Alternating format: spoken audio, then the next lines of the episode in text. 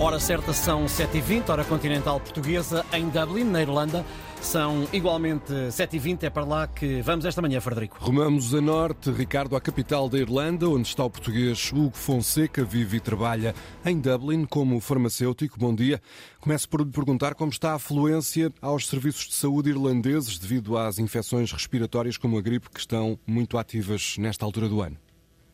Bom dia, muito obrigado pelo convite. A Irlanda, não sei se vai se assemelhar-se em Portugal, porque também não tenho estado muito atento às notícias no nosso país, uh, mas aqui está um pouco caótico. Uh, só para terem uma noção, todas as camas dos hospitais do país estão completas.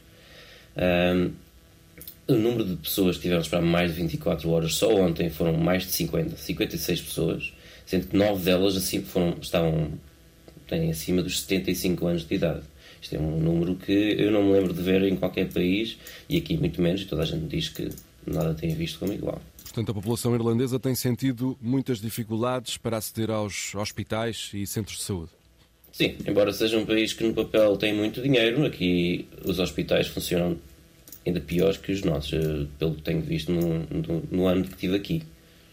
E há muita gente também a procurar as farmácias para enfrentar os sintomas das doenças respiratórias?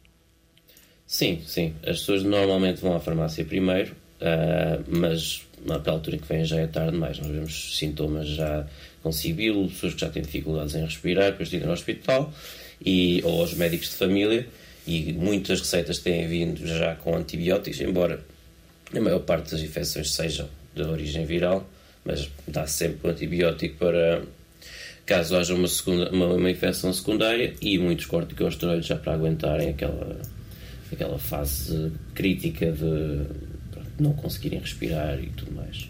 O que Fonseca, a República da Irlanda já atingiu uh, o pico da gripe ou ainda não?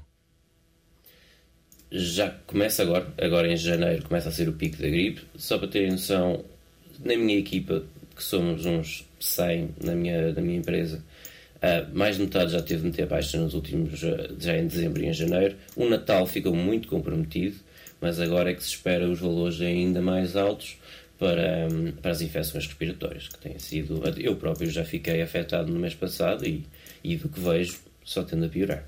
E como é que está a decorrer o processo de vacinação contra a gripe e contra a Covid aí pela Irlanda? Uh, há muita adesão por parte das pessoas ou nem por isso? A adesão tem sido muito grande, principalmente acima dos 65 anos, quando a, quando a vacinação é totalmente gratuita.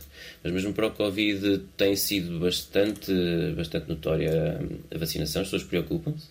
Uh, eu próprio vacinei muita gente este ano e, e são números que eram superiores aos de Portugal. A campanha aqui funciona bastante bem.